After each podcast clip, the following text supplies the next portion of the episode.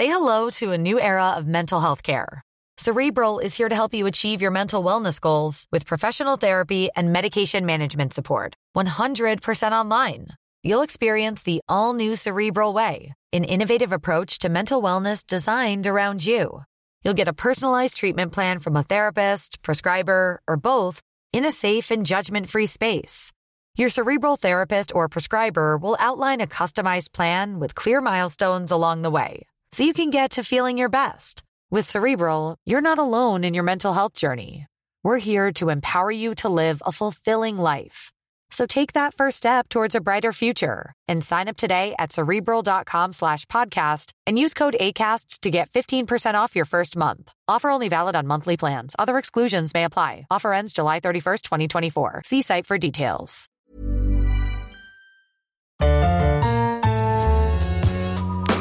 Pour moi, Cannes représente euh, un des plus grands festivals au monde du cinéma. Le chef-d'œuvre, comment vous connaissez mon nom? J'ai vu le début du film. C'est un scandale Un scandale Nous déclarons ouvert Le 70e Festival de Cannes. Salut à tous, c'est David Honora et euh, vous êtes dans Séance Radio spéciale Cannes avec nos ciné. Euh, Retrouvez-nous ici toute la quinzaine sur séanceradio.com et le réseau Binge Audio. On remercie au passage le Festival de Cannes et, et puis aussi spécialement euh, la région PACA qui nous permet de, de, de faire ce podcast et qui permet euh, notamment la présence d'Arnaud Bordas qui est avec moi. Salut Arnaud. Salut David. Donc euh, Arnaud, habitué de nos ciné et qui écrit pour Tout à fait. le Figaro Magazine. Et, euh, et on va parler aujourd'hui d'un film qui était très attendu, c'est euh, Okja de, de, de Bong Joon-ho, qui est, qui est attendu notamment parce que c'est euh, un des trois films Netflix qui sont présents à Cannes, un, des deux films en compétition, euh, et que ça a soulevé toute une polémique euh, sur laquelle on va revenir. C'est un film d'aventure pour enfants, euh, l'histoire d'amitié entre euh, une petite coréenne et un super cochon géant sur, sur fond de satire politique sur l'industrie agroalimentaire. Euh, en général, sur Netflix, euh, quand le, le film est terminé, il faut mettre un pouce en, en- en l'air ou un pouce en bas. Euh, toi, tu, tu le mets comment ton pouce Oh, bah, un pouce en l'air, clairement. Deux même. Parce que c'est quand même. euh, c'est quand même... Ah. Ah. Voilà. Ah, et, on, On et a on est rejoint Un par, invité surprise, enfin pas tellement surprise, on l'attendait. Salut, salut tout le monde. On est rejoint, rejoint par euh, Anaïs Bordage qui, qui vient tout juste de la, de la conférence de presse du film. Anaïs Ouais. Bordage de BuzzFeed France. Ça va Salut. Ça va très bien. J'arrive tout juste de la conférence. Bon, alors, comment c'était cette, cette conférence de presse? Euh, bah, C'était très intéressant. Euh, Il y a eu évidemment euh, pas mal de questions sur la polémique Netflix. Est-ce que, euh, est-ce que ce film avait sa place en compétition? Euh, euh, Qu'est-ce que le réalisateur euh, et les acteurs pensaient de, de cette petite polémique Mais au final, euh, il n'y a pas eu trop d'accros en conférence. euh, Tu peux résumer un peu ce que c'est la polémique pourquoi, pourquoi ça fait polémique?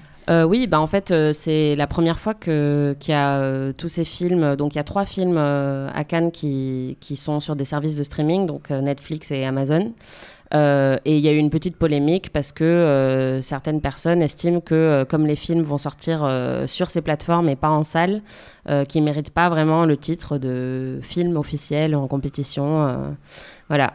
Sauf que bah, c'est un, peu- un peu le futur qui se met en marche. C'est une première, donc on essaye de comprendre est-ce que ça se fait, est-ce que ça se fait pas. Et, donc ce matin, pendant la, projection, quand le logo Netflix est apparu à l'écran, il y a eu euh, pas mal de sifflets et de huées. euh, certaines personnes qui étaient visiblement mécontentes que, que le film soit projeté. Il y, y euh, y a eu des sifflets, il y a eu des applaudissements aussi. Aussi, ouais. Euh, mais je trouve que c'est- typiquement français ce truc de devoir se positionner, de créer une polémique et de devoir se positionner au lieu de prendre en compte la réalité et euh, de voir ce qu'on fait avec. C'est-à-dire euh, se positionner par rapport à la problématique devient plus important que ce qu'on peut faire avec ce qu'on a dans les mains. Quoi. Mm. Et euh, ou euh, nous, en tout cas, ce qui nous concerne à notre niveau, ou parler tout simplement du film, quoi, euh, puisque c'est d'un film qu'il s'agit et euh, qu'il soit euh, diffusé sur Netflix ou en salle, et ben, de toute manière, il y a déjà eu dans l'histoire du festival des films qui ont été, euh, euh, qui ont été projetés qui ne sont pas sortis en salle. Euh, on n'a entendu personne à l'époque. Là, comme ça se cristallise sur une multinationale, internationale, tout ça, donc forcément, ça prend des, des, des, des- des proportions. Et il faut, je pense, veiller à ce que ça n'oblitère pas le, film de Bong quoi.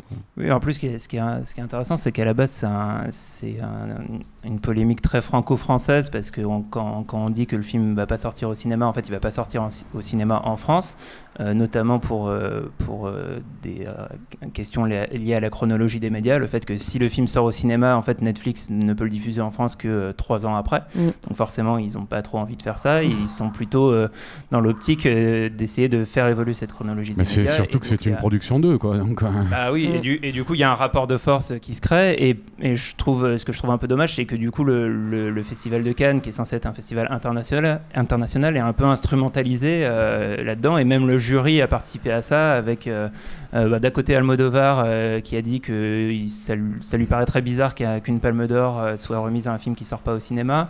Ça a été tempéré derrière par Will Smith, Agnès Jaoui. qui chacun enfin voit aussi l'intérêt de Netflix notamment de, de- de diffuser des films qui parfois qui parfois sortent pas ou, ou arrivent pas aux gens Ah oui, parce que c'est ça la question finalement. ouais, est-ce, que Okja euh, euh, aurait pu se monter euh, s'il n'y avait pas eu Netflix quoi? Euh, Est-ce qu'il aurait pu atterrir dans les salles? Est-ce qu'il aurait pu se faire ce film? Quoi c'est, une vraie question et du coup on va parler du film justement donc tu étais en train de me parler de tes, tes petits pouces euh, Arnaud euh. Ouais, ouais, non, non. euh, Moi, beau- bon, j'adore un Bong Joon-ho. Je trouve que c'est un des, des cinéastes euh, coréens euh, les plus intéressants, euh, voire même peut-être le, le- le plus grand euh, de ces 10-15 dernières années, à avoir, à avoir émergé en tout cas dans les 10-15 dernières années. Euh, voilà, c'est, quelqu'un en plus qui se remet en question à chaque film, hein, euh, qui est pas toujours là où on l'attend. Et là, en l'occurrence, euh, c'est quand même quelqu'un qui est réputé pour un, un- avoir fait des films au, euh, avec un ton assez noir et acerbe en même temps, et qui là euh, s'introduit dans le, dans le domaine du film familial, on va dire, parce que c'est un film qu'on peut, qu'on peut Mm. je pense, emmener euh, euh, ses enfants voir, même s'il y a quelques scènes un peu dures au niveau du traitement des animaux. Mais euh, Même visuellement, enfin, il y a un changement de ton quand même. C'est ultra euh, coloré, ultra lumineux. Enfin, on est Une quand même. très, très, il y très a des passages, très Ouais. belles photos de Darius Kanji hein, aussi.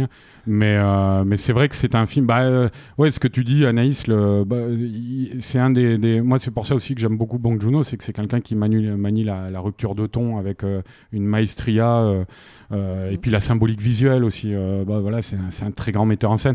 Il y a, il y a- il y a quelques plans, moi, comme ça, qui m'ont frappé.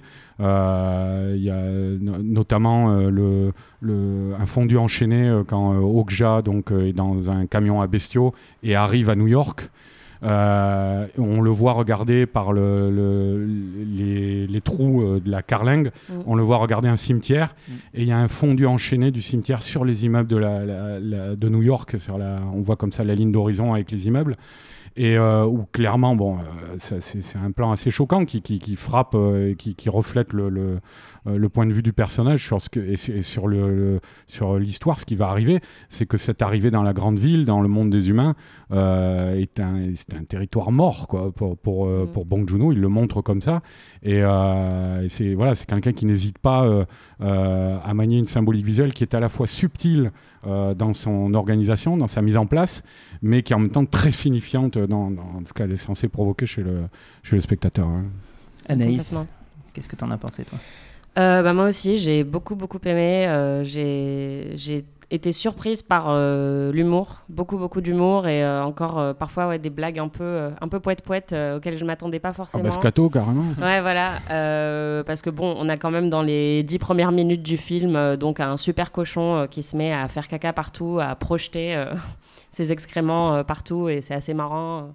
Mais en même temps, Ouais. c'est montré de manière assez naïve, justement, du point de vue de l'enfant. Ouais, voilà, c'est ça ça. reste quelque chose euh, Ouais. de, de naturel. C'est dans un cadre très bucolique, au bord d'une petite Mm. rivière, avec des, des frondaisons autour et tout. Tout ça, c'est. Oui, c'est, c'est pas, euh, c'est pas du tout gras euh, ni vulgaire Ouais. c'est- c'est Mm. c'est plus un côté enf- enfantin et presque ludique euh, Ouais, voilà, c'est ça. c'est bizarrement, c'est un très joli plan, quoi. Mais, euh, mais c'est ça que j'ai trouvé euh, génial et assez surprenant, quoi. C'est qu'il y a un ton, euh, il y a un ton euh, très très euh, drôle, très enfantin, et en même temps une histoire très sombre derrière, un message assez fort euh, sur l'environnement, la protection des animaux, tout ça. Donc ouais, j'ai été, j'ai vraiment été convaincue. Je, suis un peu moins convaincue par la, fin, enfin les derniers plans, mais j'ai trouvé ça vraiment super et et ouais, et encore, euh, comme tu disais, un changement de ton par rapport à ces films précédents. Donc, euh, c'est cool qu'ils se renouvellent et qu'ils fassent pas tout le temps la même chose. quoi. Bah, ouais, moi, moi, ce que je trouve euh, assez intéressant, j'entendais des gens à la sortie de la projection qui disaient qu'ils qu'ils avaient pas aimé en, en- en- en disant de manière hyper dénigrante Ah, c'est c'est Belle et Sébastien. Enfin, sauf que même si c'est Oh Belle et là là. Sébastien, c'est c'est Belle et Sébastien mis en scène de manière extraordinaire. Et, tout Et simplement une belle histoire, hein, Belle et C'est- Sébastien à la base. Quoi. et Je oui, vois on pas ce qu'il y a de. on n'est pas obligé de refouler non plus euh, toute son enfance. euh, Mm. En fait, donc il y, a- il y a un vrai côté enfantin. Et en même temps, euh, et en même temps, c'est- aussi un, un récit initiatique, c'est-à-dire que la, la petite fille euh, grandit euh, au travers de l'aventure qui nous est montrée dans le film. Euh, Il y, a, il y a vraiment un. Enfin, ce qui est intéressant avec Bong Joon-ho, c'est que on, on peut le développer un peu. Il est, il est, il est passé par, par différents genres. Euh, euh, avec euh, The Host, il était déjà dans, dans le film de monstre et le film fantastique, mais du coup pas, pas, pas sur le côté enfantin et plus sur le côté Mm. euh, film de monstre, film Ouais, plus virant vers l'horreur, quoi, enfin, ouais. film catastrophe. Mm. Euh, Film social aussi, social. Il, y a, hein. il y a toujours une couche, euh, une couche sociale dans, dans ces films. Il y a toujours aussi une couche d'humour et de décalage qui va parfois être en rupture, comme tu disais Arnaud, une rupture de ton pour, euh, pour, enfin, qui, qui, est, qui est sa manière de raconter les histoires. Il a aussi fait euh, deux, deux thrillers, euh, euh, deux polars en fait, qui pour moi sont, euh, sont les films que je préfère, je, trouve, parce que c'est là qu'il arrive à le, mieux exprimer la précision de sa mise en scène. Donc euh, euh, réalisé Memories of Murder et, euh, et Mother, euh, qui sont euh, voilà, des, des, des, polars euh, euh, extrêmement léchés, avec euh, à chaque fois des, des plans hyper composés. euh, Mais vraiment- Moser qui était plus sur le ton de la chronique, euh, c'était pas une enquête comme Memories of Murder, c'était Ouais. il y avait une enquête dedans, Mm. mais en fait c'était tellement axé sur le- la relation sur entre la la, relation mère et entre la son mère, fils. et exactement. Mm. Et, euh, et, et du coup, euh, et puis euh, le transpersonnage qui euh, là était aussi sa, Ah, c'est son épopée, quoi. son ouverture aussi à un cinéma plus international avec des Mm. acteurs euh, qui, qui parlent anglais, notamment euh, Tilda Swinton qui, qui, était, qui était déjà dans ce film.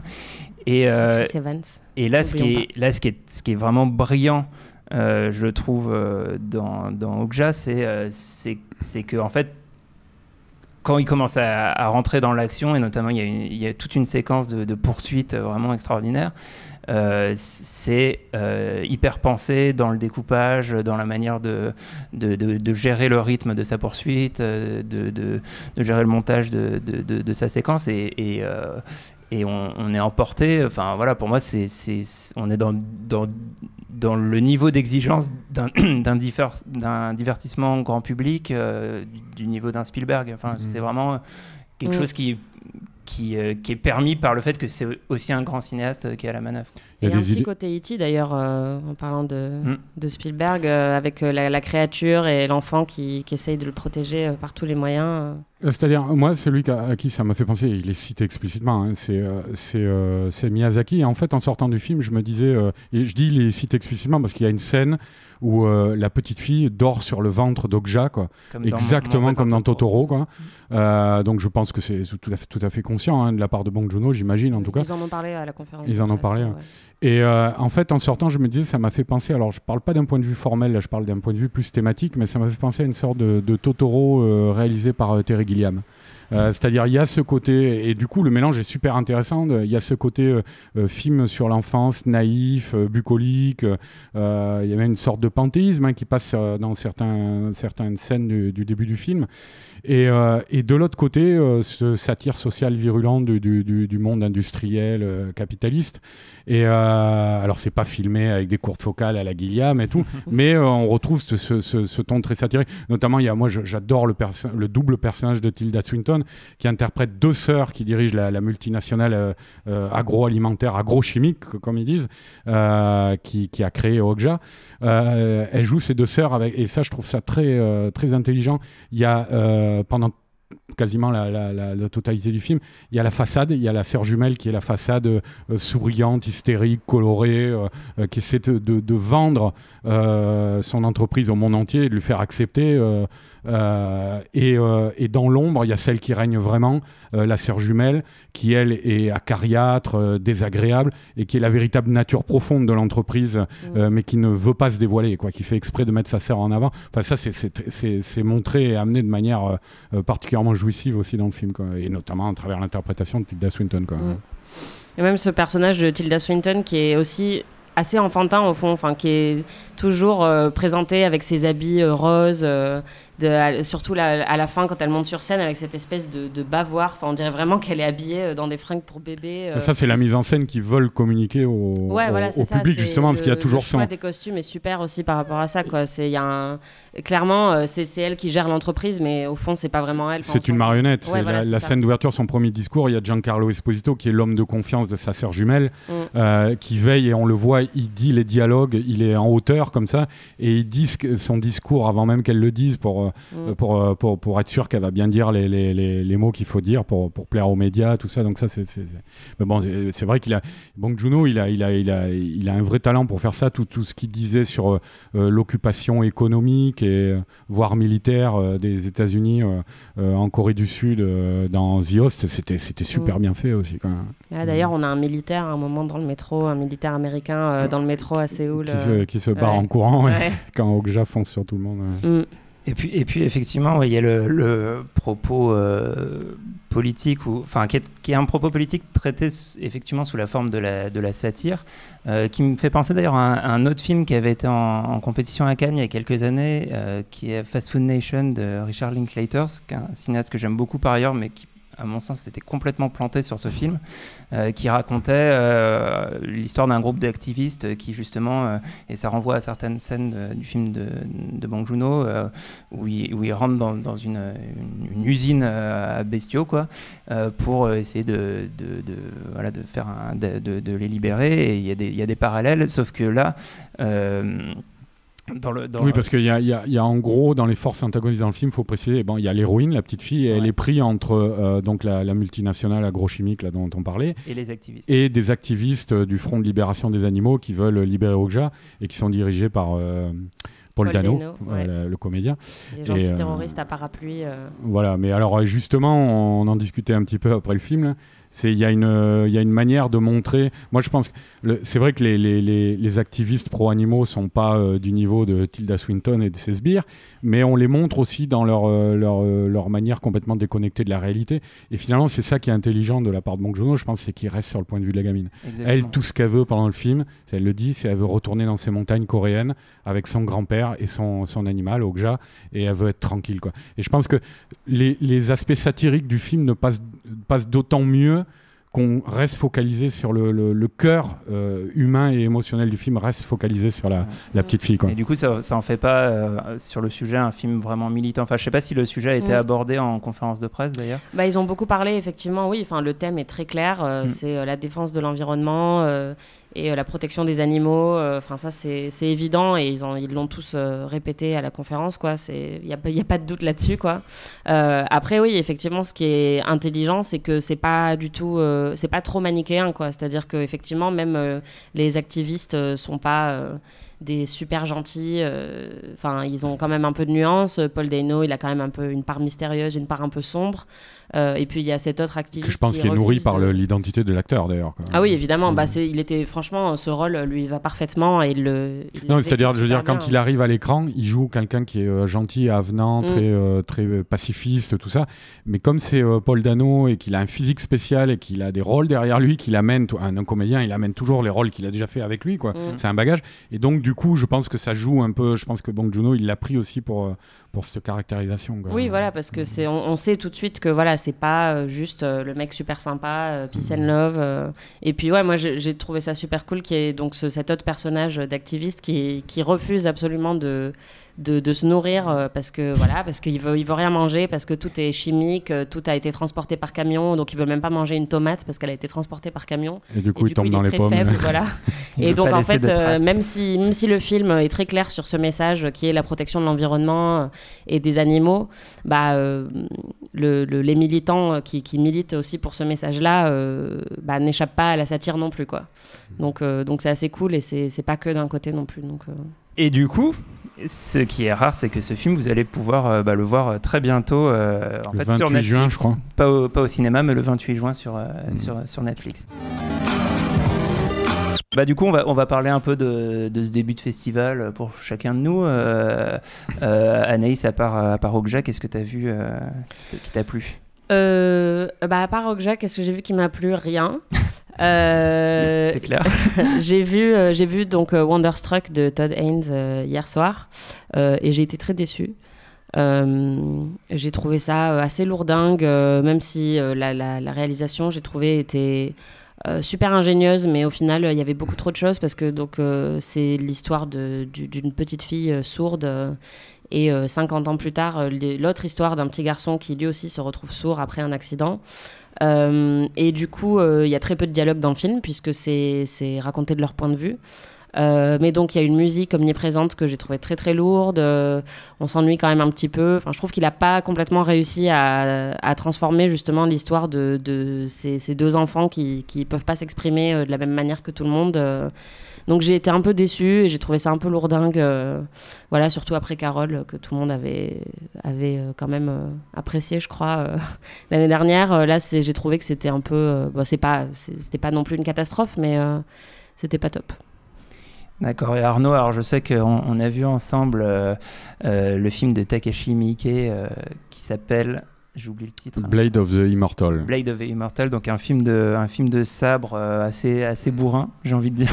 Ouais, ouais, c'est avec un bourrin. titre pareil, euh, ça- Bah, C'est-à-dire, c'est tiré d'un d'un excellent manga que les, les- les- les amateurs de manga de ma génération connaissent parce que ça a été un des premiers qui a fait partie de la vague euh, au début des années 90, euh, qui était publié par, euh, par Casterman. Et euh, l'histoire donc d'un- samouraï en fait qui, euh, qui reçoit en lui des, des vers qui le régénèrent et qui le rendent immortel. En fait, à chaque euh, bataille qu'il a, euh, s'il perd un bras, et ben les, les- il se recolle le bras tout seul grâce aux vers qu'il a dans le corps. Voilà. Et euh, donc c'est ça en gros le pitch. Quoi. Et euh, le problème du film, c'est que c'est son, réalisateur, c'est réalisé par Takeshi Miike, qui est un, incapable total pour moi. Ça faisait quelques années que j'avais lâché l'affaire avec lui parce qu'il a une production euh, euh, assez fournie, il tourne énormément. Et là, donc, j'ai revu un Takeshi Miike, ça n'a pas bougé. C'est quelqu'un qui n'a aucun sens du cadre, aucun sens de la mise en scène, qui est hyper brouillon, qui se repose uniquement sur le, le- scénario. Et voilà, et donc ça donne un film de sabre. Enfin, on en a parlé un petit peu tout à l'heure, David, mais, mais euh, un film de sabre euh, où il n'y a aucune chorégraphie visuelle. euh, c'est comme une comédie musicale euh, pas mise en scène, quoi. C'est déplorable. Et, euh, et c'est vrai qu'alors moi, en plus, euh, enfin, je sais pas, toi, tu, tu vas peut-être parler du Mickey après, mais en contrepoint, moi, j'ai vu au marché parce que moi, j'aime bien aller traîner au marché. Euh, moins dans la sélection officielle, je préfère aller voir les, les films que les gens ont envie de voir, quitte même à tomber sur des trucs un peu plus tassiers et rigolos. Mais là, moi, j'ai réussi à rentrer en fait dans une projection où on projetait euh, 10 minutes de- du prochain John Woo, Manhunt, qui, est le, qui euh, consacre le grand retour de, de John Woo au film d'action et au polar. Et ça a l'air juste démentiel, quoi. C'est-à-dire, on a vu 10 minutes euh, d'extrait du film, quoi. Euh, mais euh, c'était pas terminé, les effets spéciaux étaient pas terminés, mais c'est déjà, c'était déjà étourdissant. Enfin voilà, on retrouve justement tout ce que n'a pas mis Mickey. Est-ce qu'il y a des colombes? Il y a des colombes, il y a Ah, des colombes. ouais, ouais, J'en ai vu une ou deux. Mais, euh, mais surtout, ouais, on, retrouve son sens de la, la, la, chorégraphie et de l'é- l'é- l'énergie cinétique quoi, euh, qui se dégage du cinéma de, John Woo, la grâce, la, en même temps, ça a l'air d'une beauté. C'est comme d'habitude, ça a l'air très sentimental. Et puis il y a des idées de scène. Il y a, y y a un moment une, une fusillade en forêt avec euh, le flic et, et le faux coupable, le, héros du film, qui sont attachés par des menottes. C'est un grand classique et qui doivent s'en aller avec une, une femme qui est blessée quoi, et qui sont poursuivis par les méchants. Il y a aussi, il y a l'air d'avoir une scène de, poursuite en scooter des mers euh, sur une rivière. C'est un film qui a l'air de bénéficier d'un très gros budget. Donc euh, voilà, un, gros film d'action euh, classieux par, par John Woo, ça ne se refuse pas. Et ça, en tout cas, ce que j'en ai vu, ça, ça augure du meilleur. Et ça paraît nettement plus enthousiasmant que, que ce qu'on a vu avec Mickey. Mais peut-être tu voulais en parler, toi, un peu, David? Non, bah Mickey, euh, je, je te rejoins complètement. Le, f- le- le film, par ailleurs, est, est vraiment beaucoup trop long. Il dure, il dure 2h20 avec euh, vraiment pas assez d'inventivité euh, dans, dans la mise en scène. Et, et en plus, c'est très programmatique parce qu'en gros, le, personnage principal doit éliminer un certain nombre de, de- de samouraïs. Et on sait qu'on va devoir se taper toute la, toute la liste des, des, des- des samouraïs qu'il va devoir affronter. Et à chaque fois. Et ça dure 2h20 d'ailleurs. hein. Ouais, c'est ça, ça dure 2h20 et à chaque fois, c'est euh, des confrontations, euh, en fait, presque plan-plan. Ah, Ça a beau être très bourrin et très gore, c'est- filmé en longue fo- focale, euh, en assez gros plan, on voit pas du tout l'action, c'est mal découpé. C'est un enfer, C'est hein. pas très intéressant. Moi, il y a, y un film, euh, un, un autre film qui m'a plu et qui est en compétition. Et, d'ailleurs, je réalise que, en tout cas, pour les premiers films de la compétition qui ont été montrés jusqu'à maintenant, il y a une thématique euh, qui se dégage pas mal sur l'enfance. On a, on a beaucoup de, de, de, de jeunes enfants et, et le monde vu de leur point de vue ou, ou, ou au contraire autour d'eux. Et j'ai beaucoup aimé Faute d'amour d'Andrei Ziagintsev. Euh, qui est donc un, film russe qui, en fait étonnamment est, pas du tout dépaysant, c'est-à-dire qu'on on pourrait euh, euh, tout à fait s'imaginer que ça, pourrait être un, film français ou un, film américain, assez classique sur l'histoire d'un couple qui se sépare et qui, euh, euh, dans leur divorce, euh, dans leur, colère qui se renvoient mutuellement, oublient un peu leur, jeune garçon. Et, du coup, le, garçon finit par, par disparaître et on suit, la, recherche de l'enfant. On ne sait pas s'il a été kidnappé, s'il a fugué, etc. Et, en fait, cette histoire intime qui pourrait être tout à fait banale est filmée avec une maestria de mise en scène et surtout dans un décor. Euh, extraordinaire euh, d'une Russie à moitié, euh, à moitié laissée à l'abandon avec des grands bâtiments assez fascinants. Et, aussi une, forêt au milieu de, des habitations. Enfin, il y, a quelque chose qui est visuellement complètement fou et qui donne une ampleur à cette petite histoire que, que, je trouve que je trouve hyper intéressante et, et pour le moment c'est un des films qui m'a marqué. Euh, bah voilà, on est, on est un peu au bout de, de cette, euh, de cette émission. Euh, et donc, bah, c'était Séance Radio spécial Cannes avec nos ciné, une émission de Séance Radio, la web radio du cinéma en partenariat avec Binge Audio. Vous êtes encore en forme parce que moi là, je, suis déjà, déjà un peu fatigué. Moi, ça va. Pour l'instant, ça va. Un petit café, ça ferait pas de mal, mais c'est dur le. Au revoir. Au revoir. Salut à tous, c'est César Monterol. Vous en avez marre, lors d'un apéritif dînatoire, de ne pas avoir d'anecdotes croustillantes à partager autour d'une bonne saucisse cocktail? Eh bien, vous avez de la chance. Si vous vous demandiez ce qu'est un Deus Ex Machina, ou même pourquoi on mange du popcorn au cinéma, eh bien, toutes les réponses à ces questions, c'est dans le pavé dans la toile de Séance Radio, disponible en podcast sur iTunes, SoundCloud et toute autre appli dédiée. Elle est pas belle la vie?